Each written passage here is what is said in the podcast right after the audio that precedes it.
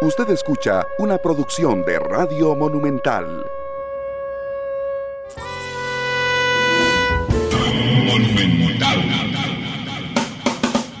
La radio de Costa Rica, 2 de la tarde con 5 minutos. ¿Qué tal? Buenas tardes. Esto es Matices. Yo soy Randall Rivera. Muchas gracias por acompañarnos en este programa de miércoles, que será un programa con contenido político.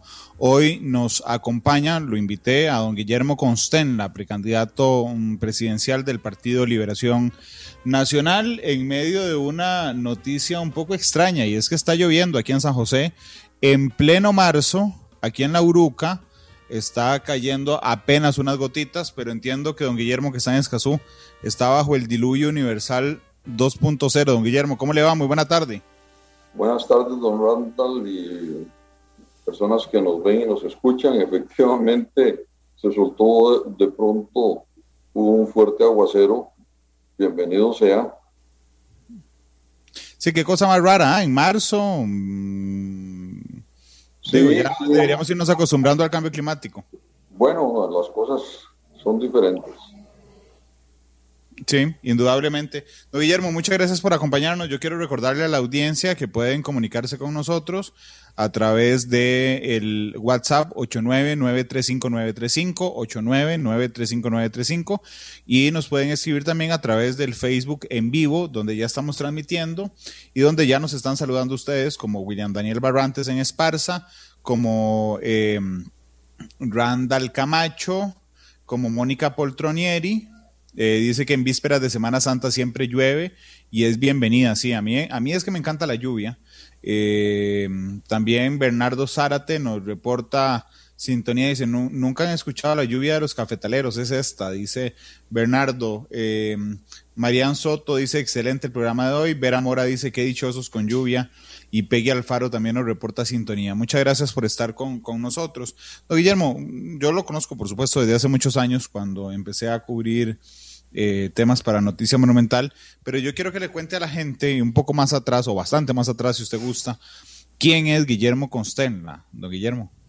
Bueno, soy un ciudadano costarricense más que se ha interesado desde muy joven por los asuntos públicos y he participado políticamente en Liberación Nacional desde hace muchas décadas, eh, desempeñando muy diversas eh, funciones en el partido, desde ir a poner alguna bandera por ahí de chiquillo hasta ser presidente del partido, siendo también funcionario público, como ministro de Obras Públicas, como diputado en la Asamblea Legislativa y, lo último que me tocó fue eh, liderar el Instituto Nacional de Seguros en su proceso de apertura y fortalecerlo para que consiguiera seguir adelante con éxito, afortunadamente con un notable éxito.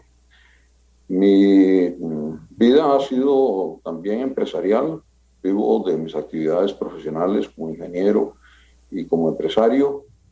He sido fundador de la Cámara de Exportadores, he sido en mi calidad de presidente de la Cámara de Exportadores, miembro de la Unión de Cámaras, Conozco muy bien el sector público y también conozco muy bien el sector privado. Soy una persona de formación multidisciplinaria porque mi primera profesión ha sido la ingeniería, tengo máster en ingeniería, doctorado en ingeniería, pero además he procurado estudiar otras disciplinas como los temas financieros, en donde hice en Universidad de Costa Rica, Escuela de Economía con la National University de Los Ángeles, una maestría en temas de finanzas para poder ser agente corredor de bolsa. He terminado las 63 asignaturas de la licenciatura en Derecho. Qué sé yo, me he cultivado, he tratado de formarme para poder rendir mejor, tanto cuando participo en las actividades públicas como en las privadas que desempeño. Don Guillermo, ¿y cómo, cómo fue su niñez y adolescencia. ¿Proviene usted de una familia pudiente, de una familia clase media? ¿Pasó necesidades de joven? Bueno, afortunadamente no pasé necesidades, pero mi padre, cuando yo nací en los barrios del sur, eh, lo que tenía era una pulpería, pulpería y cantina El Irazú se llamaba. Y por cierto que vivimos eh, desde mi nacimiento en esa casa, eh, al lado del, del negocito que tenía mi padre en aquel entonces. Un hombre muy trabajador, muy trabajador. ¿Y su mamá? ¿A qué se dedicaba, don Guillermo? Mi, madre eh, es eh, de una familia que proviene originalmente de Heredia y por parte de mi abuelo, por parte de mi madre de Liberia, familia Vargas. Y mm, ella era pianista, pero era ama de casa. O sea, su, tarea fundamental fue criarnos a nosotros y atender todas las labores propias que en aquella época desempeñaban las madres de familia. Claro, y antes de entrar a la universidad, eh, ¿a cuál escuela fue? ¿A cuál colegio, Guillermo? Yo desde chiquillo vivíamos en aquel entonces eh, ya cerca del lugar de nacimiento, pero en el barrio Bolívar, y ahí se estaba la escuela de los dominicos, eh, en donde está la iglesia de la Virgen de los Ángeles, en el barrio de Los Ángeles. Ahí con ellos hice desde el kindergarten, primaria, secundaria, ahí me gradué de bachiller y luego empecé a estudiar en la Universidad de Costa Rica eh, Ingeniería Civil. Don Guillermo, ¿cuántos años tiene usted? Yo cumplí 77 años recientemente. 77. Ahí le están preguntando Miguel Gamboa en Facebook si, si usted tiene alguna relación con Constenla y compañía, que es una empresa relativamente grande aquí en nuestro país. Esa empresa es de mi hermano Manrique, sí, él es un gran empresario, tiene actividades empresariales exclusivamente, se dedica a sus empresas y ha sido un, empresario, exitoso. ¿Usted no tiene participación en la compañía? Para nada, tenemos actividades completamente separadas e independientes, él en lo suyo y, y yo en mis actividades. Don Guillermo, ¿desde cuándo sabe que quiere ser presidente? Ah, bueno, bueno. Eh, vamos a ver. Eso me pasó por la cabeza por primera vez luego de que fui ministro de Obras Públicas eh, en el primer gobierno de los Canarias, pero nunca había llegado a concretar una acción tan determinante como la de hoy en día. Ok, entonces, desde eso, ahí le entró la espinita, después de, de ser ministro. Ahí, después de conocer muy bien el país, ver las necesidades de nuestros ciudadanos, de los campesinos con sus caminos, en malas condiciones para sacar sus productos. Ahí empecé a sentir que podía contribuir con mi país más allá de, un ministerio. Desde ese momento usted sabía que algún día iba a proponer su nombre. Bueno, Raldal, em, lo pensaba. Eh, y como le digo, no ha sido sino hasta ahora en donde quizás por aspectos diversos de, la vida, tal vez eh, mayor madurez, un poco más de tranquilidad desde el punto de vista de la tranquilidad y, la madurez que proporciona la edad. Eh, he decidido hacer esta tarea, muy dura por cierto, pero que no me produce disgusto. ¿Por qué le parece dura, don Guillermo? La política es muy dura, don Randall. Eh, no solamente porque las cosas son difíciles dentro del propio partido de uno, sino porque no todas las personas que eh, se refieren a los que participamos en política lo hacen en buenos términos y ya uno tal vez dirán, ya echó cáscara, ¿no? Este señor ya, pero la familia lo sufre mucho. Yo tengo seis hijas, y sufren mucho cuando hay algún ataque por ahí que no falta nunca en redes, eh, injustificado, porque muchas veces son de carácter un poco fuertes. Eh, eso lo resiente mucho la familia. Y además, pues esto requiere mucha dedicación y eso le roba tiempo a la familia a su vez, ¿verdad? Y se necesita plata. Bueno, también hace falta un poco de dinero, sin duda ninguna. Bastante, diría yo, porque, bueno, inscribirse no es sencillo. En el caso de Liberación Nacional, son 29 millones de colones, más lo que uno necesita desplegar de darle la vuelta al país, eh, contratar agencias. Sin duda, hay que hacer un esfuerzo eh, en ese sentido y bueno, mejor si tiene uno eh, gente que de alguna u otra manera contribuya con un poquito, con algo más que un poquito, y lo que uno también puede poner de sus ahorros personales. Esa es la realidad de la De hecho, le iba a preguntar cómo se está financiando, Guillermo. Pues de momento, los gastos que hemos tenido, yo los he atendido con mis ahorros personales. Hay algunas personas que me ayudan, efectivamente, pero fundamentalmente con mis ahorros personales. Y, entendiendo, y aquí le, me adelanto, atendiendo que son recursos privados, porque son suyos, eh, ¿le gustaría compartir con nosotros cuánto le ha costado lo que ha hecho hasta el momento? Bueno, realmente hasta el momento lo que hemos hecho nosotros ha sido eh, un trabajo en redes. Hemos conseguido gente muy buena, profesionales jóvenes, eh, entre los 20 y los 30 años, con los que hemos eh, conseguido negociar términos muy favorables eh, y mm, esto nos ha permitido ser eh, bastante parcos en los gastos. realmente la, acción en redes la hemos empezado en el término del último mes, para ser más o menos precisos, quizá empezando un poquito febrero, pero más bien a mediados de febrero.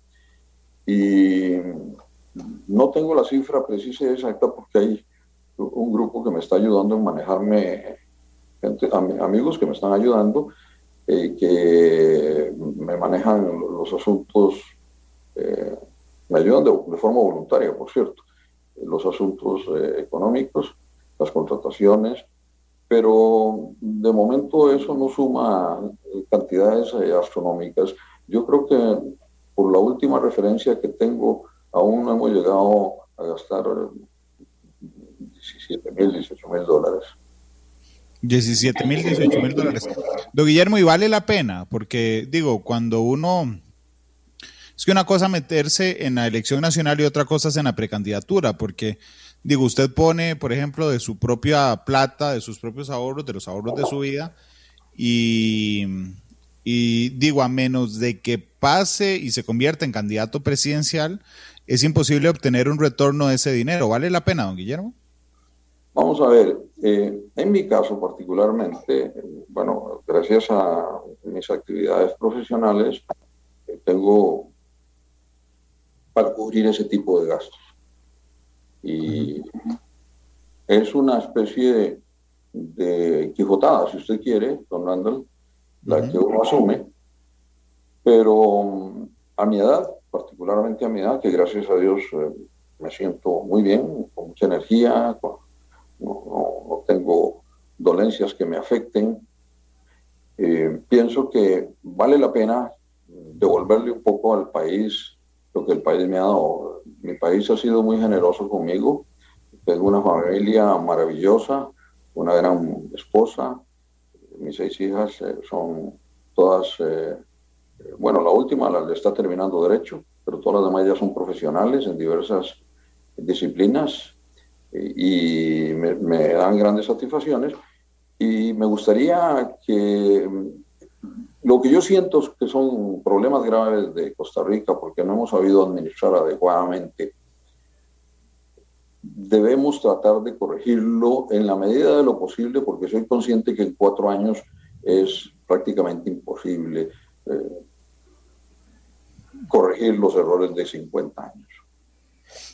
Pero sí creo que mm, merece la pena que una persona como yo que pueda hacerlo, y, que creo que tiene condiciones como para ayudarle al país, como lo he demostrado por mi paso en el Ministerio de Obras Públicas o en la Asamblea Legislativa o en el Instituto Nacional de Seguros, en donde he sido eficiente en, el desempeño de la función pública, o por mi paso por la empresa privada, donde nunca he quebrado una empresa o he tenido una empresa en números rojos, eh, que vale la pena luchar por esa Costa Rica mejor para mis hijos y, y mis dos nietos, que de momento solo dos tengo.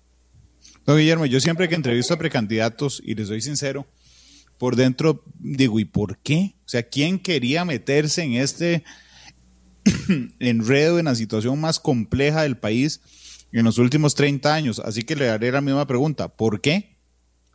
Bueno, porque quiero a mi país, Randall, porque creo que habiendo completado a lo largo de mi vida muchas tareas, como lo demuestro con pues eh, los comentarios que hicimos anteriormente en virtud de sus preguntas sobre la vida familiar y la vida de trabajo, porque creo que el país merece que hagamos un esfuerzo. Yo tuve un profesor en, segunda enseñanza que había sido ministro de Educación, don Ladislao Gámez Solano, y él nos dio una asignatura muy peculiar. No estaba en el currículum, pero los padres dominicos que nos educaban le pidieron que nos diera esa asignatura y era una, una, asignatura que versaba sobre educación cívica, aunque había entonces educación cívica, pero era algo más amplio y más profundo. Y don Lalo nos insistió mucho en que participáramos en política, porque nos decía que el ciudadano tiene menos derecho de quejarse si participa y trata de contribuir directamente eh, en los asuntos, en la resolución de los asuntos públicos y no se inhibe de ello y pues eh, vive un poco aparte, como sucede con la gran mayor parte de los ciudadanos que solamente se despiertan un poco a la hora de las elecciones, particularmente las elecciones nacionales. Entonces, eh, eso se me quedó muy grabado y decidí participar en política. Y no me arrepiento, a pesar de todas las cosas difíciles que se puedan dar, eh, creo que debe haber ciudadanos que participemos en política por medio de los partidos políticos, porque los partidos políticos son la vía en que podemos hacer realidad la democracia y los procesos democráticos.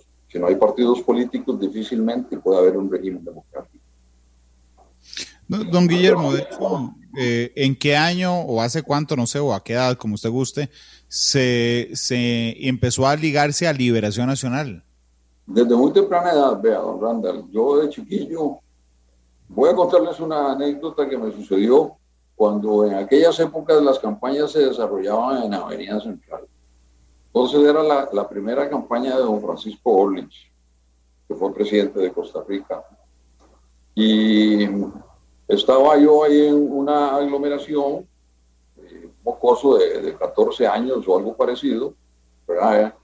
Eh, con una banderilla verde y blanca, y en aquel alboroto, de pronto una señora me dio un sombrillazo.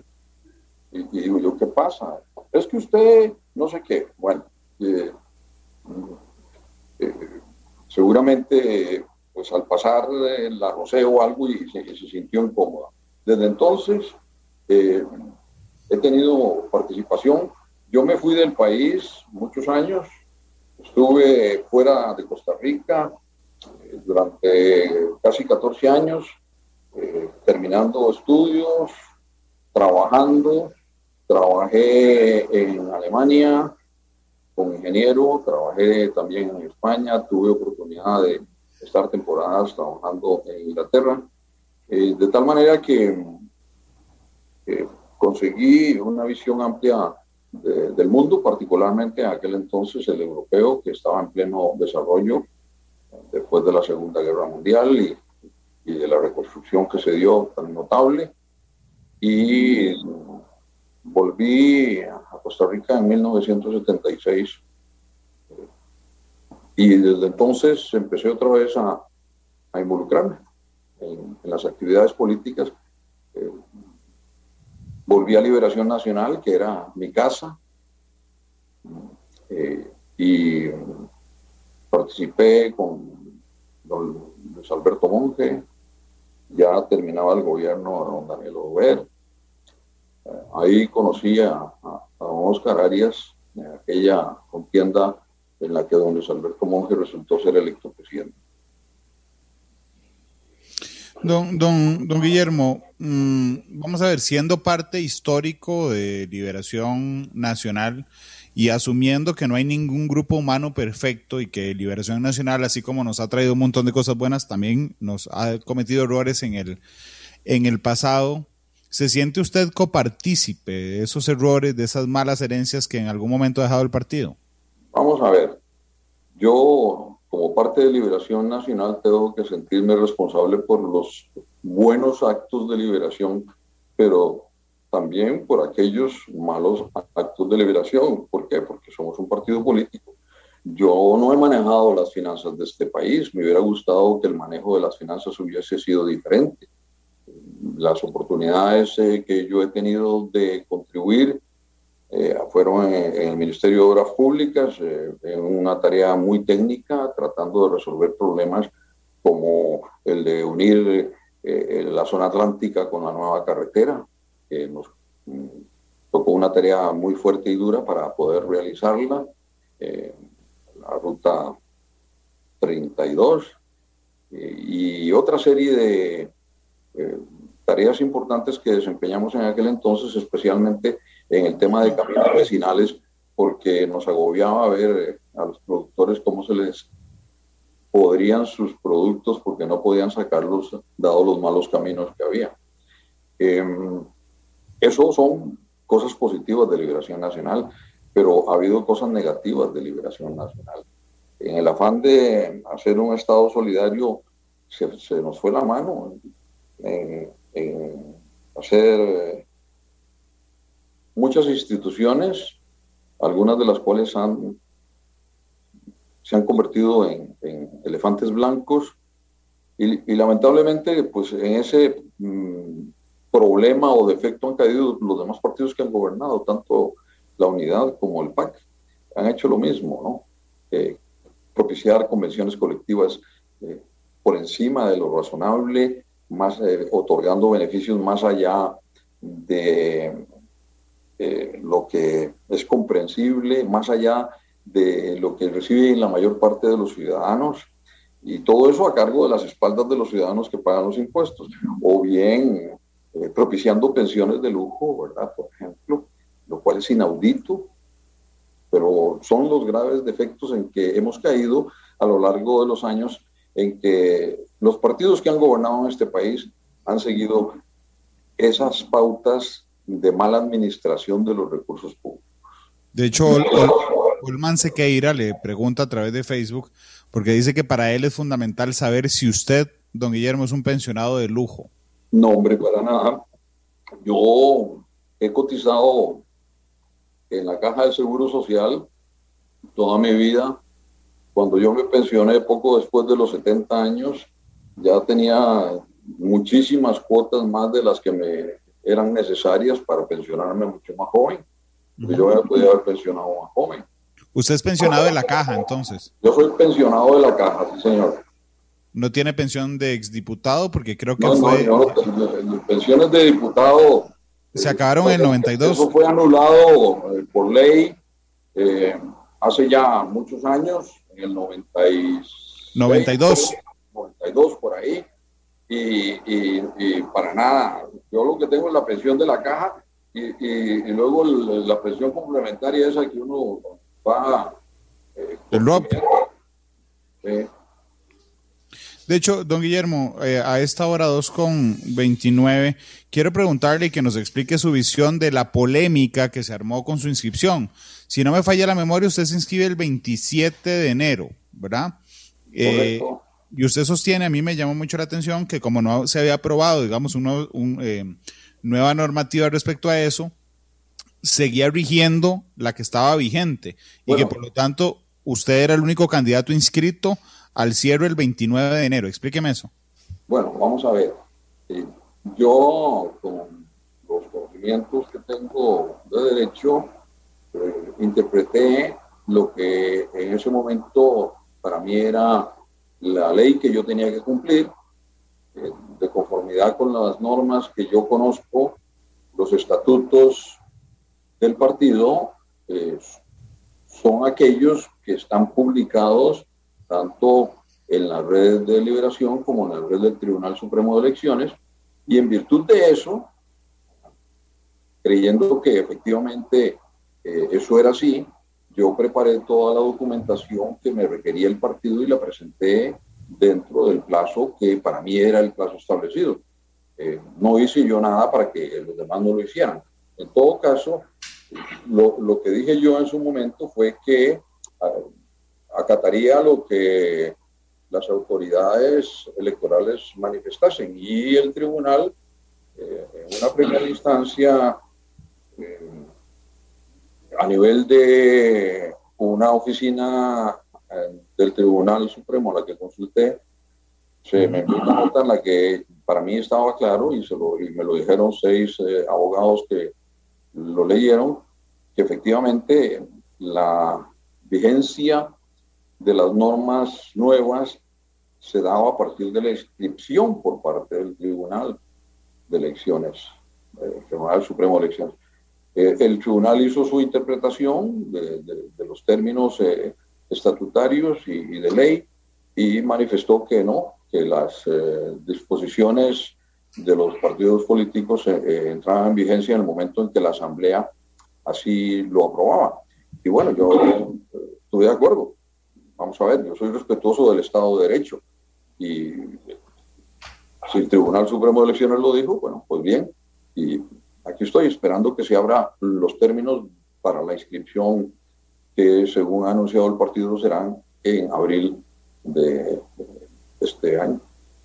Don Saúl Weisleder, el expresidente de la Asamblea Legislativa que nos está escuchando, me dice, Randall, por favor aclaren, y yo lo voy a hacer, que eh, lo de las pensiones fue en el 95. Guillermo, tenía razón usted. La, abolición de las pensiones de los, eh, de los diputados. Lo que pasa es que con esta decisión, que entiendo fue una interpretación jurídica, don, don Guillermo, la gente, incluso dentro del partido, yo hablé con varias personas, eh, lo, lo vieron como una jugarreta suya, como una jugarreta, supongo que usted está al tanto de que lo vieron así, como una jugarreta, decir, listo, se acabó el tiempo, aquí está, soy el único candidato.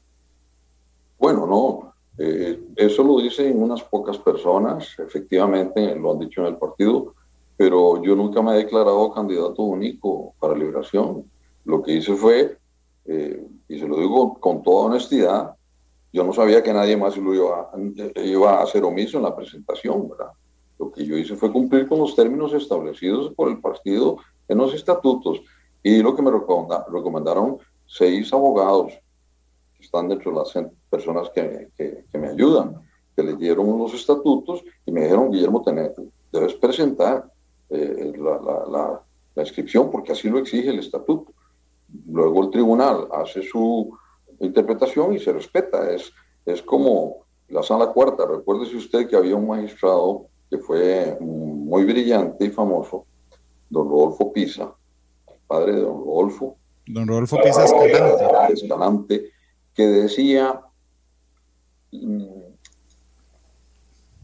la ley dice lo que la sala constitucional dice que dice. Entonces, eh, para eso están los órganos eh, superiores eh, en el Estado de Derecho. En materia electoral, el Tribunal Supremo de Elecciones. En materia constitucional, la Sala Constitucional. Y bueno, los que queremos vivir en un Estado de Derecho tenemos que ser respetuosos del Estado de Derecho y yo lo soy rotundamente. No hay ninguna discusión. Yo no, yo no, yo no fui a hacer una jugarreta. Creía sinceramente que tenía que hacer lo que hice. Don Guillermo, hay mucha gente, incluso afuera, pero también aquí en el programa, que dice que lo que requiere el país son nuevos políticos, nuevas caras y nuevos liderazgos. Eh, y que usted representa todo lo contrario a eso, que usted es un político de antaño, eh, que no es una nueva cara ni plantea un nuevo liderazgo a Liberación Nacional.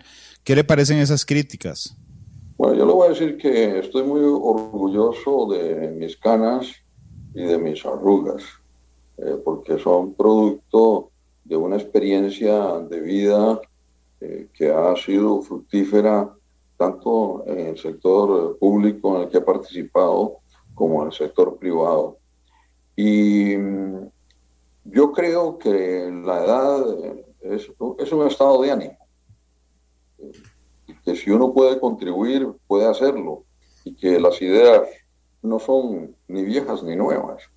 Uno puede plantear ideas actuales que puedan ser eh, convenientes para que el país mejore su situación.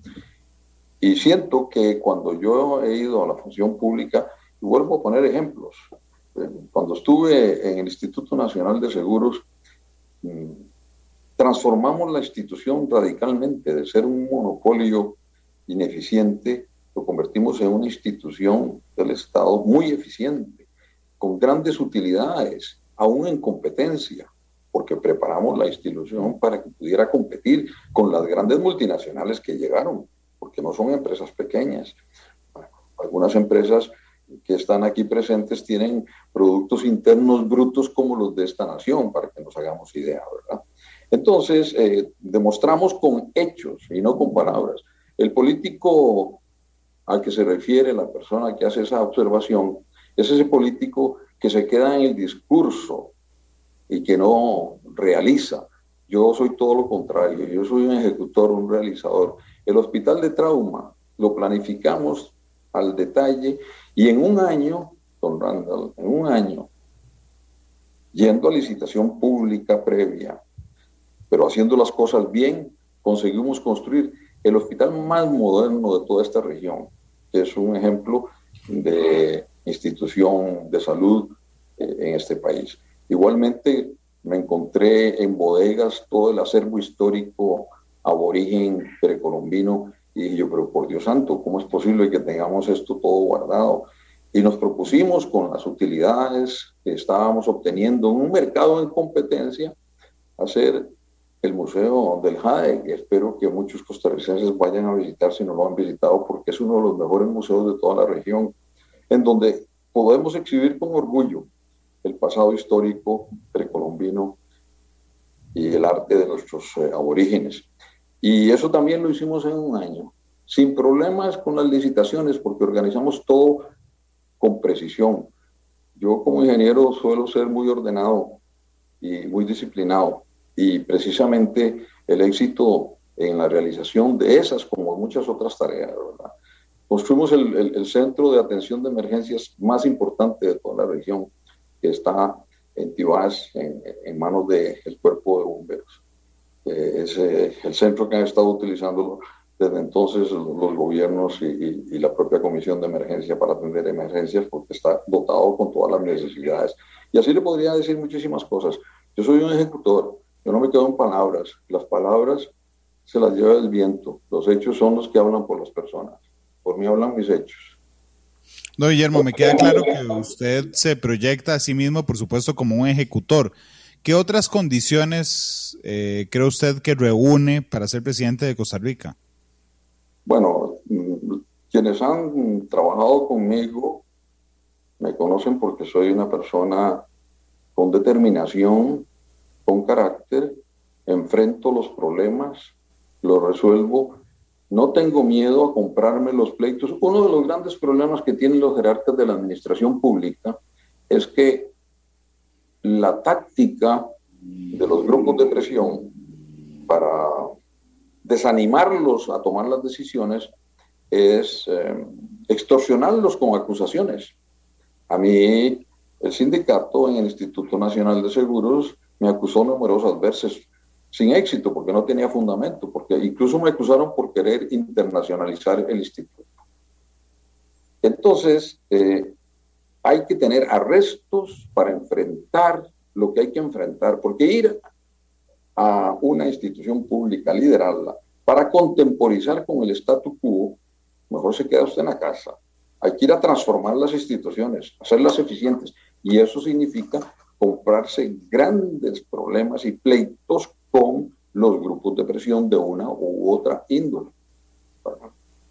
A mí el sindicato del INS cuando estaba recién llegado me dijo, en la primera reunión que tuvimos, vea don Guillermo, el secretario general de aquel entonces. No estamos de acuerdo con nada de lo que usted está diciendo ni haciendo. Si usted no se alinea, lo vamos a sacar de aquí. Palabras textuales que después las puso en la prensa, en la República, completamente. Bueno, yo no dije nada, me levanté, abrí la puerta y les dije, buenos días señores, así no dialogo yo con este tipo de posiciones y amenazas. Y mm, lo demostramos con la gestión. No tuvimos, no nos arrugamos por eso. Enfrentamos todas aquellas acusaciones que afortunadamente nunca pegaron porque no tenían fundamento.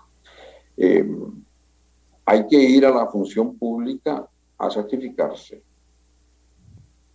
Ejecutor determinado, valiente, así se ha proyectado hoy. ¿Cuál es su principal defecto, don Guillermo? Mi principal defecto, eh, pues, será que tengo el carácter un poco fuerte, ¿no? Especialmente... Es enojón. Eh, eh, no diría yo eso. ¿ah? Soy muy firme, ¿verdad? Eso sí, soy muy firme y eso aquí en nuestro medio suele chocar, ¿verdad? Pero yo pienso que la presidencia de la República no es un concurso de belleza. Yo no voy a ir a esta campaña para repartir abrazos y besos y sonrisas, porque yo no soy eh,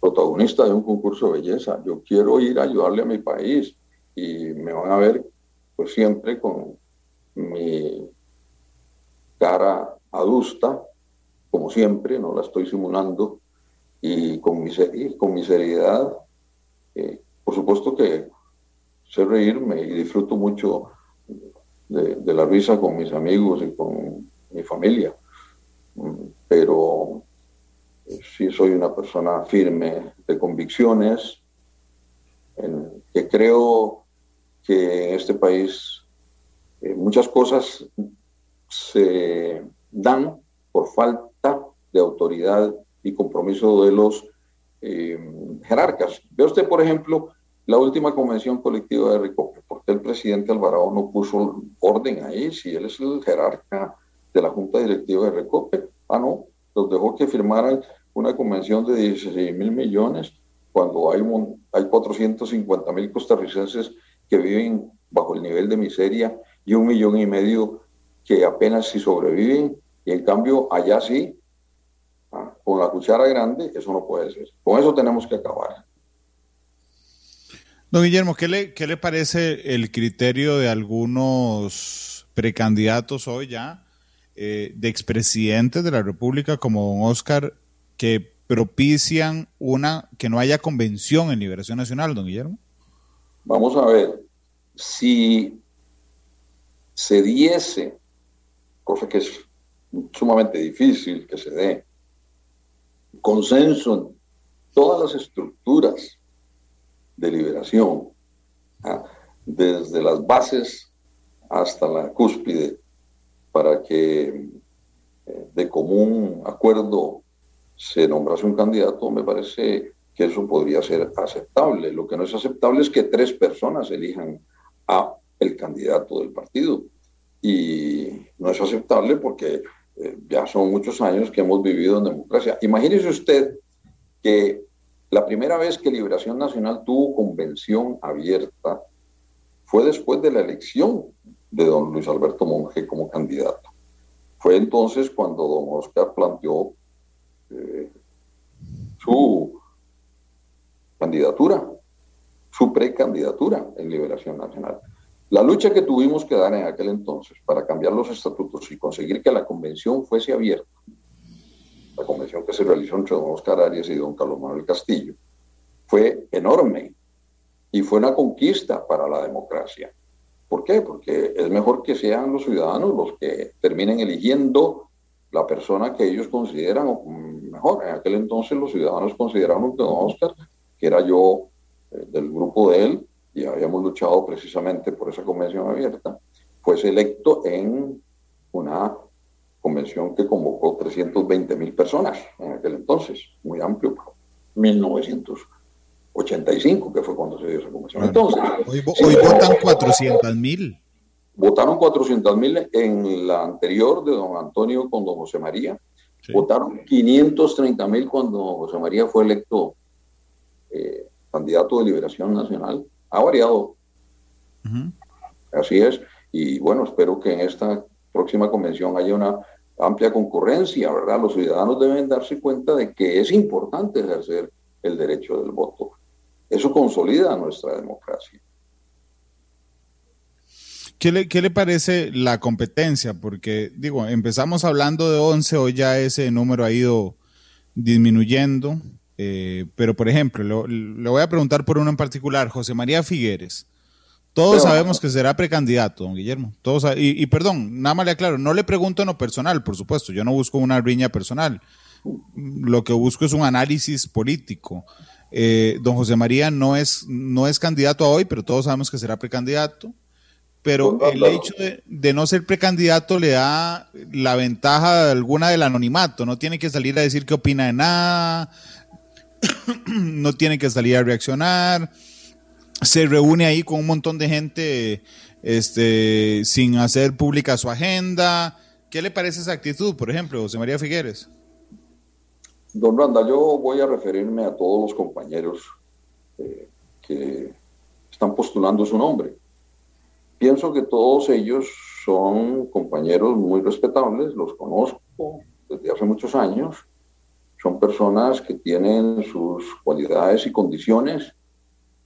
Y creo que es bueno que concurramos y participemos en, esta contienda que se va a dar muy particular eh, en la historia de, las convenciones, va a ser muy particular porque el, plazo va a ser muy reducido, mes y medio, si acaso, de, de proceso convencional oficialmente abierto y mm, no sé si habrá en ese término tan, tan reducido de mes y medio eh, la, posibilidad para poder hacer conocer nuestras ideas a todos los ciudadanos.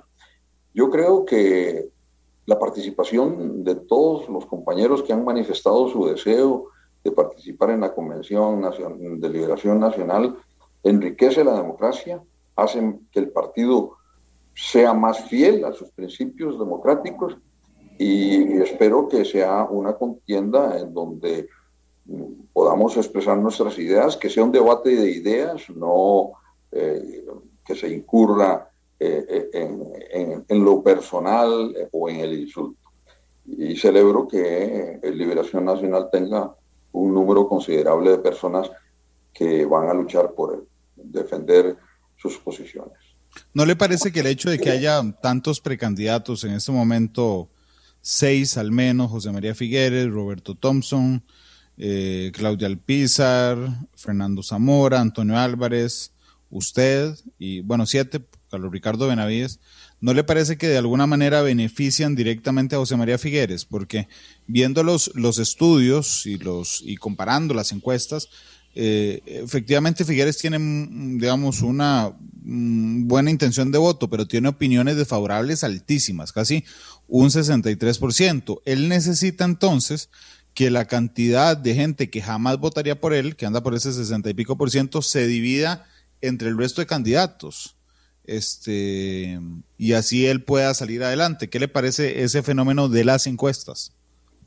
Vamos a ver. Eh, de conformidad con los estudios de opinión que, a los que yo he tenido acceso, no ahora, sino a lo largo de, los años, porque estos estudios no se paran, ahora se, se, intensifican eh, con motivo de la convención y los hacen más frecuentemente, pero estudios siempre los ha habido. Eh, el figuerismo ha sido siempre una fuerza importante, muy importante en eh, liberación nacional. Desde, la época de Don Pepe hasta, hasta la fecha sigue siéndolo, ¿no? Y eso se refleja, se ha reflejado siempre en las encuestas, independientemente. Antes, cuando no había eh, tantos candidatos como ahora, tantos precandidatos, también se reflejaba. en todo caso, es una circunstancia que está ahí todos los eh, precandidatos que nos hemos anunciado en Liberación Nacional tenemos eh, el derecho constitucional de elegir y ser electos y tenemos el derecho de participar. Y bueno, veremos a ver qué decide el electorado. Porque recuérdese que el electorado que acude a las convenciones abiertas no es necesariamente solo el liberacionismo, ese que llaman de, corazón verde, ¿no? de, sangre verde, sino que eh, a las convenciones acuden a veces eh, personas que en un momento determinado no han votado por liberación, pero que deciden votar por liberación, o bien jóvenes que nunca han votado y que votan por primera vez y que deciden ir a votar, a, expresar su opinión. Y eso es el ejercicio de la democracia. Dejemos que ese ejercicio democrático se produzca y, y que los electores se pronuncien. Don Guillermo, ¿no le parece que liberación desde el punto de vista de gobernanza o de gobernabilidad, ya una vez eh, si regresa al poder, se disparó al pie eh, reformando el hecho de que el candidato presidencial solo escoja a un candidato a diputado nacional, don Guillermo? Vamos a ver. Eso fue evolucionando a lo largo del tiempo, de, cinco pasó a uno. El candidato tuvo la opción de elegir cinco, luego cuatro y ahora uno. Em, creo que darle al candidato un poco más de opción, uno es poco, dos tal vez, para que pueda ubicar dos líderes fuertes eh, que sean perfectamente afines a la visión de gobierno de ese candidato, hubiese sido más eh, conveniente para la gobernabilidad. No me cabe duda al respecto. Pero bueno, esas son las realidades que se producen eh, en los partidos políticos. Esa es la realidad que produjo la última asamblea del Partido de Liberación Nacional, en la que se hicieron varias modificaciones, entre ellas la del número de diputados que son de nombramiento directo del candidato. No obstante, pues eh, en las asambleas siempre hay posibilidad de eh, impulsar eh, personas que puedan ir a representar dignamente al partido en el Congreso. Son las 2.52 de la tarde, don Guillermo, permítame hacer una pausa comercial, vamos a hacer la única pausa comercial de, de, Matices. Es un, es un poquitico larga, pero, pero eh, al regresar quiero hablar con don Guillermo sobre sus propuestas y, cómo, y sobre cómo va a lograr sus propuestas, así es que me parece que estará muy interesante al regresar de la pausa. Yo le recuerdo, don Guillermo, que yo siempre le pido al, al invitado del programa que escoja la canción con la que cerramos el programa y como está la pausa, entonces para que la vaya pensando justamente en esta pausa. yo, yo seguramente lo voy a decir la misma que le dije otra vez. Seguramente que sí, pero bueno, usted decide. Nada más que no, no, no la que me ahora me la dice cuando vamos cerrando. A ver si es la misma de antes. 2.52, nos vamos a la pausa. Ya regresamos con más de matices. Don Guillermo Constenla, precandidato del Partido de Liberación Nacional, nos acompaña esta tarde.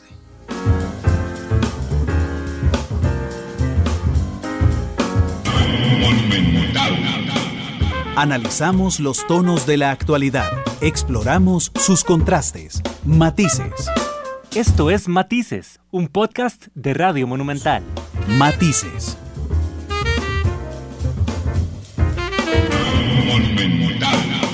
La radio de Costa Rica, son las 3 de la tarde con dos minutos. Yo soy Randall Rivera y estamos en Matices. Hoy me acompaña el precandidato presidencial del Partido de Liberación Nacional, don Guillermo Constenla. A lo largo del programa hemos hablado sobre quién es él, sobre su experiencia, sobre la polémica que se generó cuando se inscribió, sobre el tema de, de lo que algunos quieren que no haya convención, sobre otros precandidatos.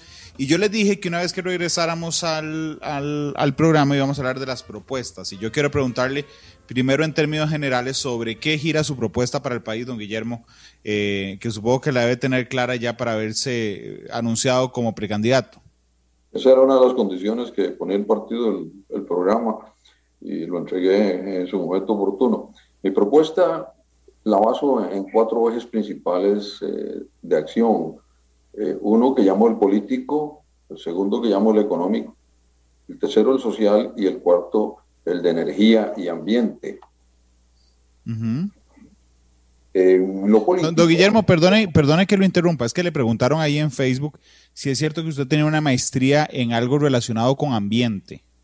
No, yo tengo un doctorado en control de la contaminación de 1971. Lo preparé eh, en Europa y lo presenté. Y bueno, estuve trabajando precisamente en ese tema eh, en, Alemania, en España, y durante bastantes años. Ok, me queda claro, perdón que lo interrumpía, me hablaba de cuatro ejes, el político, el, económico, el social y energía y ambiente. Y, el de energía y ambiente. En lo político yo propongo, y, es una meta si llegamos a tener eh, gobierno, la racionalización y modernización del Estado costarricense para hacerlo más eficiente, simplificándolo para responder a las necesidades que tienen los ciudadanos. Nuestro Estado, a lo largo de tantos años, desde que se promulga la Segunda República y la Constitución del 49, fue engordándose, engordándose, y nadie se preocupó nunca de quitarle la grasa. Y ese es el gravísimo problema que tenemos. Instituciones en donde se duplican las actividades, eh, instituciones creadas como recope para refinar y que no refinan, y que encima el Estado, el gobierno, el presidente, propicia una convención colectiva que cuesta 16 mil millones al año. Eh, instituciones como, como el Consejo de la Producción, que hay que revisar a fondo. Imagínese usted que el Consejo de la Producción tiene propiedades valoradas en más de 17 mil millones de colones sin uso. Las tiene ahí, de adorno. Señores, estando el país tan necesitado de recursos, racionalicemos, vendamos esas propiedades y hagamos las instituciones del tamaño que son necesarias para cumplirle a los ciudadanos, no elefantes, que consumen más de lo que producen. Eso es intolerable y eso es el eje de eh, mi propuesta política. En cuanto a lo económico, pienso que el problema de la miseria el problema de la pobreza en Costa Rica, tenemos que acometerlos con nuevos ímpetus. Tenemos numerosas instituciones dedicadas al tema de la pobreza. El presupuesto del recursos del Estado para esas instituciones ronda más de 650 mil millones anuales. Y resulta que les llega muy poco de ese dinero a los pobres. Se queda en burocracia, en ineficiencias y en situaciones que en nada tienen que ver con las necesidades de esas personas. ¿Qué vamos a hacer con 450 mil ciudadanos que viven en miseria? Ah, con ese millón y medio que viven, que sobreviven apenas. El país tiene que tomar decisiones muy serias al respecto. Y eso pasa por lo que vamos a nombrar eh, posteriormente.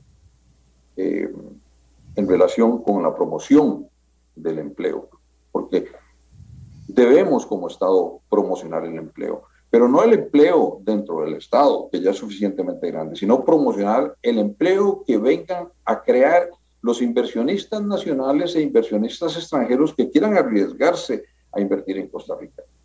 Debemos facilitarles la vida a los inversionistas. Yo se lo digo porque he tenido experiencias tremendas a la hora de querer hacer una, una inversión productiva. Son eh, numerosísimos e innecesarios los eh, requisitos, los trámites, etc. Se tardan a veces años en poder completar un proyecto eh, de inversión. Y eso no puede ser, porque eso desincentiva al, al, al inversionista. Y el país necesita empleo, empleo y más empleo. Entonces, tenemos que ofrecer a estos inversionistas un clima estable y competitivo, pero para ello hay que hacer cirugía mayor en las instituciones del Estado que encarecen los servicios, como por ejemplo los servicios de electricidad. No puede ser que nosotros tengamos electricidad tan cara. ¿Y que por dónde pasa eso? Bueno, por revisar a fondo el Instituto Costarricense de Electricidad para que los gastos innecesarios en que incurren las instituciones se acaben. Y en eso hay que ser radicales, porque se lo digo por la experiencia que he tenido en instituciones como el Instituto Nacional de Seguros. Nos encontramos al llegar gastos absurdos e innecesarios y los eliminamos todos. Y la institución más bien prosperó. Y la tramitología, había 460 reglamentos y de un plumazo quitamos, porque era potestad de la Junta Directiva, que era la que regulaba y hacía esos reglamentos, 300 reglamentos. Y el instituto empezó a funcionar y a fluir. Entonces, hay tantas cosas que podemos hacer sin modificar leyes ni la constitución política, sino que con voluntad política, con personas que vayan comprometidas a las labores de gobierno sin, sin miedo a, a los grupos de presión. En lo social, para mí, el esfuerzo tiene que ir hacia erradicar la miseria. No es fácil, es una lucha muy dura, pero es primordial para nuestra sociedad acabar con la pobreza y con los niveles de ignorancia, de nutrición y marginación en los que hemos caído. Eso es eh, un punto clave en nuestro programa. Y luego también el tema de la educación. La educación nuestra deja mucho que desear a pesar de lo que invertimos en ella. Debemos procurar que por medio de las instituciones como el propio Ministerio de Educación haya programas de formación continua de nuestros educantes, de, de nuestros educadores, para que podamos producir mejores ciudadanos, más educados y a su vez puedan ellos desempeñarse mejor en la vida. El tema de juventud en lo social, a mí me parece que es radicalmente importante. La mayor parte de nuestra población es gente de menos de 40 años, inclusive son el, núcleo mayor de votantes eh, en las elecciones. Y debemos propiciarles las condiciones para que las iniciativas de los jóvenes emprendedores, que tenemos muchos y muy buenos en este país, a pesar de las carencias de la educación, debemos fortalecer los programas eh, por medio de la banca estatal para financiar las iniciativas de, nuestros jóvenes, dándoles más participación en la vida activa nacional, combatiendo la deserción estudiantil con programas adecuados para ser puntual y no extenderme mucho, porque yo sé que el tiempo es limitado, podríamos hablar de otros muchos temas como salud y seguridad social. Bueno, en seguridad social yo impulso un régimen único de pensiones para todo el país. Si acabaron las pensiones, solo la de la caja, sería el, objetivo, ¿no? Una, un único régimen de pensiones y, y, y, se acaban esas pensiones de privilegio que gravitan sobre las espaldas de todos los demás ciudadanos que tenemos que pagar con nuestros impuestos las gollerías que se les pagan a algunos grupos reducidos de la sociedad costarricense. En energía ambiente, estoy clarísimo que el ambiente eh, tiene que ser un pilar en nuestra propuesta.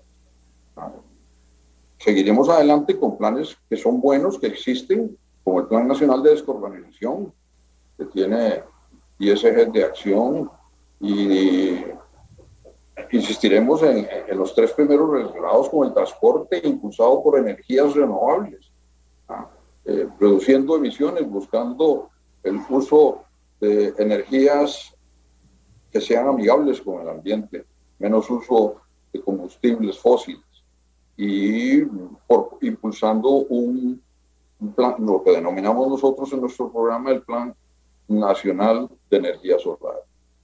Es increíble que un país, por ejemplo, como Alemania, que tiene menos horas sol que nosotros, sea el mayor productor en Europa de energía solar, más de 40 mil megavatios. Y resulta que nosotros que tenemos eh, la bendición de tener más horas de sol, estamos desperdiciando esa energía tan amigable y tan barata. Y entre otras razones, porque la institución que debería estar impulsando eso, el ICE, no lo impulsa. Haremos que el ICE impulse ese tipo de programas para hacer eh, la energía más barata y más amigable con el ambiente. Don, Guillermo, permítame hacerle unas preguntas sobre las propuestas que ya me dijo y después meterme en otras para saber qué piensa de esos aspectos. Pero cuando usted dice una eh, racionalización y modernización del Estado, estamos hablando de despedir funcionarios públicos. Vamos a ver, hay instituciones en que hay funcionarios que no están haciendo nada. Debemos procurar crear las fuentes de empleo en las zonas donde estas gentes trabajan por medio de la inversión privada. Por eso, queremos abrir ampliamente, sin tanta burocracia, sin tanto trámite, el país a la inversión extranjera y a la inversión de los eh, inversionistas nacionales, porque muchos inversionistas costarricenses sacan la plata de Costa Rica desesperados porque no pueden hacer las inversiones aquí. Crear puestos de trabajo es fundamental para consecuentemente empezar a reducir el tamaño del Estado. No podemos seguir manteniendo instituciones con mucha gente que no tiene nada que hacer. Y pongo el ejemplo de Recope nuevamente. Vamos a ver, eh, yo llegaría al extremo de pagar los salarios, claro, sin convención colectiva, si fuera necesario, mientras tanto se regula y, se pone a punto la institución. Una institución que dice que refina y no refina no tiene sentido. ¿Qué es lo que hace? Importar los productos refinados y distribuirlos. Bueno, pues pongámosla a hacer lo que está haciendo con su tamaño debido, porque todo lo demás se cae sobre las espaldas de los costarricenses. Claro, pero, entonces su propuesta es desarrollar eh, fuentes de empleo primero y después empezar a reducir el tamaño de la planilla. La planilla se puede reducir incluso de a priori, ofreciendo condiciones eh, anticipadas de jubilación, ofreciendo incentivos para que la gente eh, deje su trabajo, cosa que ya se ha experimentado y funciona, siempre y cuando pues, se haga con una propuesta regional.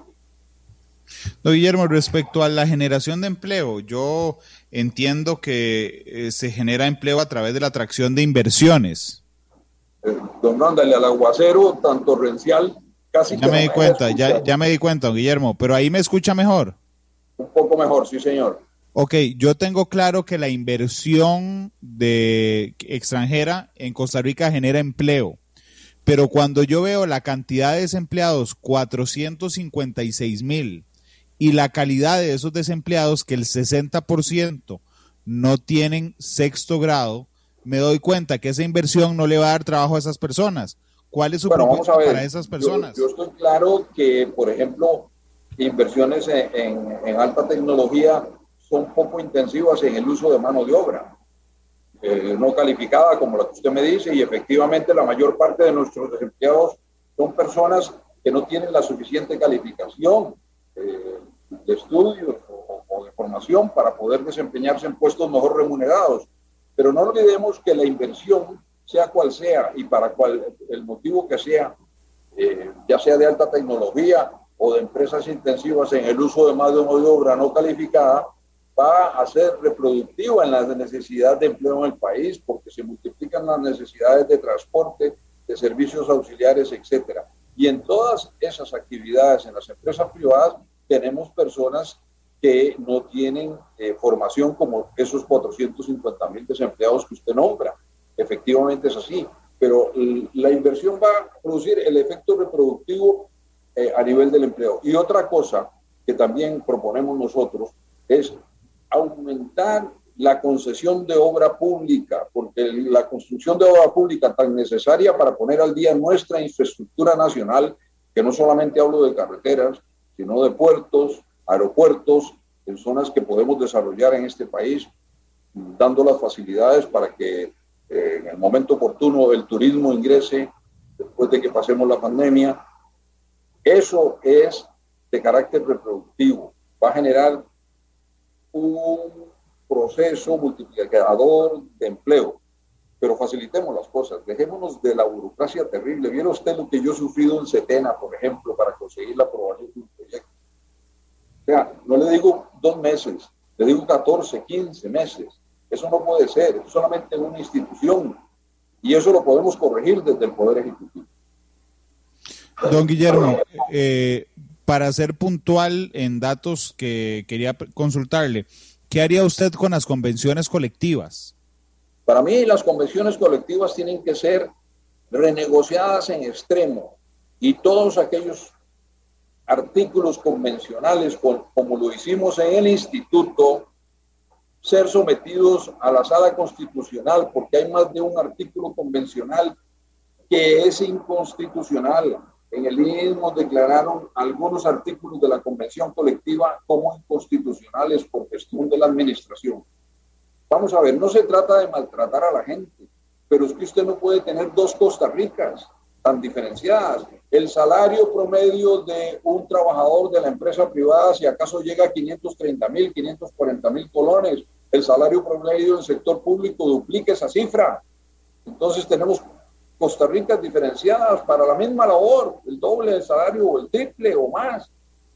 Lo hemos visto recientemente publicado en los medios de comunicación en relación con actividades que uno se admira que puedan ser remuneradas de esa manera en las municipalidades. Por eso es que las municipalidades deben estar en la ley de empleo público.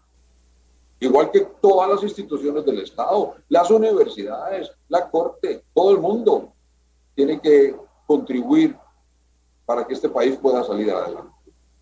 Don Guillermo, teniendo usted esposa y seis hijas, ¿dónde está su agenda mujer? ¿Perdón? ¿Dónde está su agenda mujer? Vamos a ver, eh, la mujer, desafortunadamente, aún hoy en día, exceptuando profesiones muy calificadas, usted ve que en la educación y en la salud, el hombre, los promedios de salarios, usted los observa, entre hombre y mujer son parecidos. O sea, hay muy poca diferencia.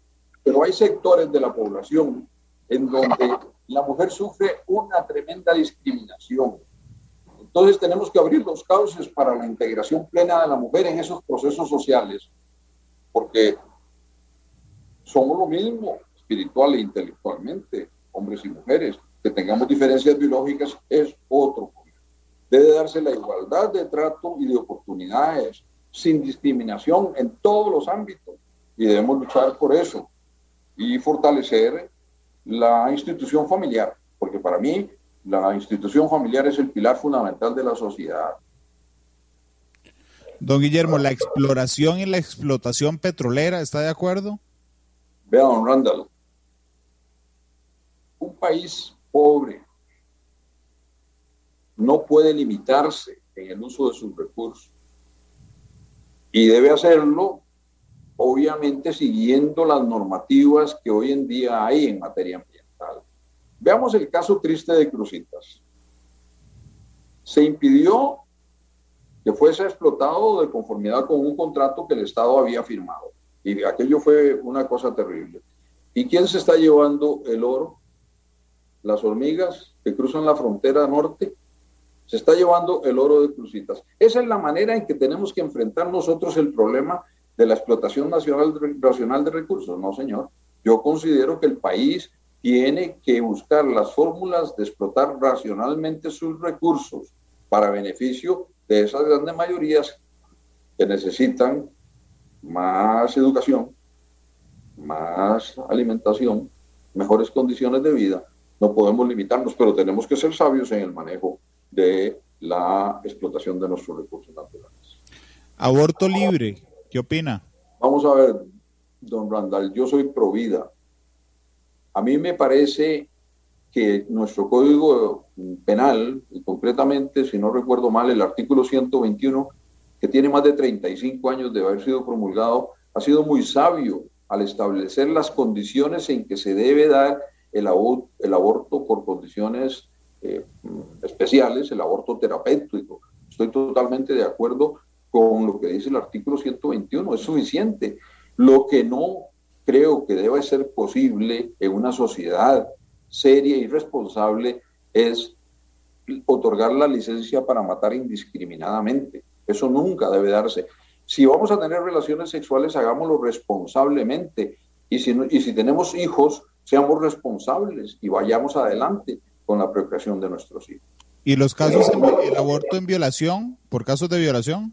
Para mí, el caso de, violación es un caso eh, muy particular Y ahí creo que la persona que ha sido agredida debe tener por ley la potestad de definir cómo se resuelve su eh, embarazo. Si la persona, porque conozco gente que ha sufrido esto, y en este momento tengo en la mente una amiga que fue violada y producto de esa violación tuvo un hijo. Dice que es la mujer más feliz con ese hijo que Dios le dio. Ella no quiso abortar, pero si ella hubiese decidido lo contrario en virtud de que su embarazo era una situación violenta, producto de una situación violenta, ella tiene que tener la posibilidad de decidir por sí misma. Pero son casos calificados, no licencia para El cáñamo. Vea, yo iría más lejos. Ahí andan vendiendo marihuana a todo el mundo. Y anda medio mundo fumando marihuana, señores. Seamos inteligentes. ¿Ah? Regulemos eso al Estado y que le entre platita al Estado. ¿ah? En vez de dejar que los traficantes sean los que estafen a, la gente que, se le ocurre fumar marihuana. Ok, entonces usted legalizaría la marihuana recreativa. Y la, y la, medicinal también, por ende. Por supuesto.